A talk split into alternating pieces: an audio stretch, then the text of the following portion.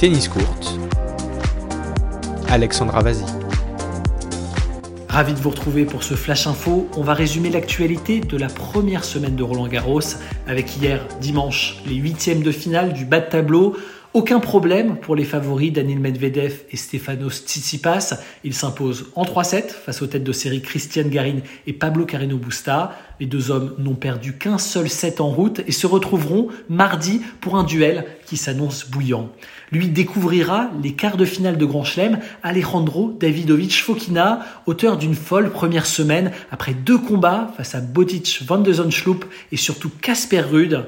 Hier, le natif de Malaga a disposé un peu plus de Federico Delbonis, qui découvrait aussi ce stade de la compétition.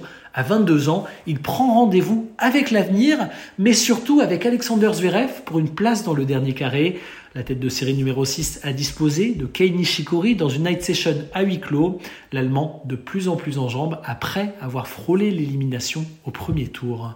Chez les femmes, les premières quarts de finalistes sont pour le moins inattendues, à commencer par Tamara Zidansek, 85e joueuse mondiale. Elle n'avait jamais atteint le troisième tour en Grand Chelem. Oui, mais voilà, ces quatre finales sur le circuit principal, elle les a toutes atteintes sur terre battue. La dernière en date à Bogota, il y a à peine deux mois. Cette semaine, elle a sorti la septième mondiale, Bianca Andreescu, d'entrée, de quoi lui donner confiance pour dompter toutes ses adversaires, dont Sorana Sirstea en 2-7 ce dimanche. Elle devient la première Slovène de l'histoire à atteindre l'écart d'un tournoi majeur.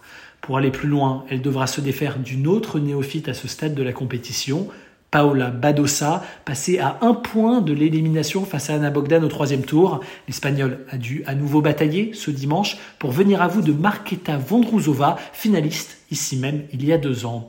Mais la véritable surprise de ce dimanche, c'est la défaite de Victoria Azarenka. La Biélorusse a subi la loi d'Anastasia Pavlyuchenkova, comme sa compatriote Arina Zabalenka au tour précédent. Pavlyuchenkova sûrement bien conseillée par son coach, le français Sam Sumik, qui a accompagné son adversaire pendant 5 ans. La Russe maintient sa forme après avoir atteint le dernier carré du WTA 1000 de Madrid le mois dernier. Elle est de retour en quart de Roland Garros dix ans après. Et oui, en 2011, elle s'était inclinée face à la lauréate sortante Francesca Schiavone. Mardi, c'est une autre surprise qui l'attend en la personne d'Elena Rybakina. La Kazakh a étouffé Serena Williams ce dimanche, 6-3, 7-5, score final. Elle n'a toujours pas perdu de 7 dans ce tournoi.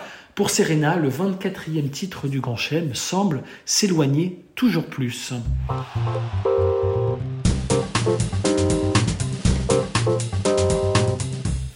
De belles affiches au menu de ce lundi, à commencer par Raphaël Nadal contre Yannick Sinner à 16h sur le cours Philippe Chatrier. Les deux hommes s'étaient retrouvés au même stade en octobre pour une victoire en 3-7 de l'Espagnol. Cette année, la balance semble pencher du même côté, d'autant que Sinner a déjà perdu 3-7 en route. Quant au tenant du titre, il n'a toujours pas été inquiété dans ce tournoi. À suivre juste avant, le duel entre Novak Djokovic et un autre Italien en pleine progression, Lorenzo Musetti, rencontre qui semble tout aussi déséquilibrée. Le numéro 1 mondial est pour l'heure irrésistible. Quant à son adversaire de 19 ans, il découvre tout juste les tournois du Grand Chelem. Le vainqueur est déjà certain d'affronter Matteo Berrettini pour une place en demi-finale.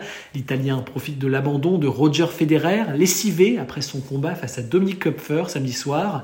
Il est important que j'écoute mon corps. Je suis déjà ravi d'avoir gagné trois matchs, peut-on lire dans un communiqué publié ce dimanche. On retrouvera le Suisse à Halle la semaine prochaine avant son grand objectif de la saison, à savoir Wimbledon. Et puis Diego Schwartzmann enchaîne les victoires en 3-7 depuis le début de la quinzaine. Il affrontera Jan Lennart Struff sur le cours Suzanne Langlaine, l'Allemand sur un nuage depuis sa victoire d'entrée sur Andrei Roublev. Sur les cours également, les finalistes de la dernière édition, Iga Swiatek et Sofia Kenin. Elles pourraient se retrouver dès les quarts de finale. Avant cela, c'est Marta Kostiuk qui aura la lourde tâche d'affronter la polonaise en night session. Elle qui découvre la deuxième semaine de Grand Chelem. Et puis Sofia Kenin aura fort à faire contre Maria Sakkari qui sort d'une victoire intéressante sur Elise Mertens. De l'autre côté, une ancienne finaliste de Roland Garros, Sloane Stevens, l'américaine vivait un début de saison compliqué avant d'atteindre la demi-finale à Parme le mois dernier. Et donc, des victoires probantes contre Carolina Pliskova et Carolina Mourova, ici même. Face à elle, une autre tchèque, Barbara Krestikova, récente lauréate du tournoi de Strasbourg et tombeuse d'Elina Svitolina au tour précédent. Elles entameront la journée à 11h sur le Suzanne Langlaine. Et puis encore une preuve de l'importance des tournois de préparation, Korigov, lauréate de Parme, tentera aussi d'accéder à ses premiers quarts de Grand Chelem. Pour cela, il faudra disposer d'11 jabbeurs en ouverture sur le Châtrier. Rendez-vous à midi. Il n'y a peut-être plus de Français dans les tableaux de simple, mais on peut toujours les retrouver en double, à l'image de Nicolas Mahut et Pierre Hugerbert, qualifiés pour les quarts de finale face à la paire Bricic-Kacic. Et puis à noter que Barbara Krestikova et Iga Swiatek sont les seules toujours en lice, en simple et en double. Elles tenteront de composter leurs billets pour les demi-finales mardi.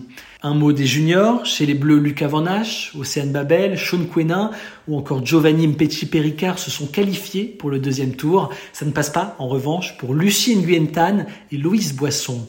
Enfin, comment passer à côté du premier trophée d'Olger Rune en Challenger, le Danois lauréat de Roland Garros Junior il y a deux ans.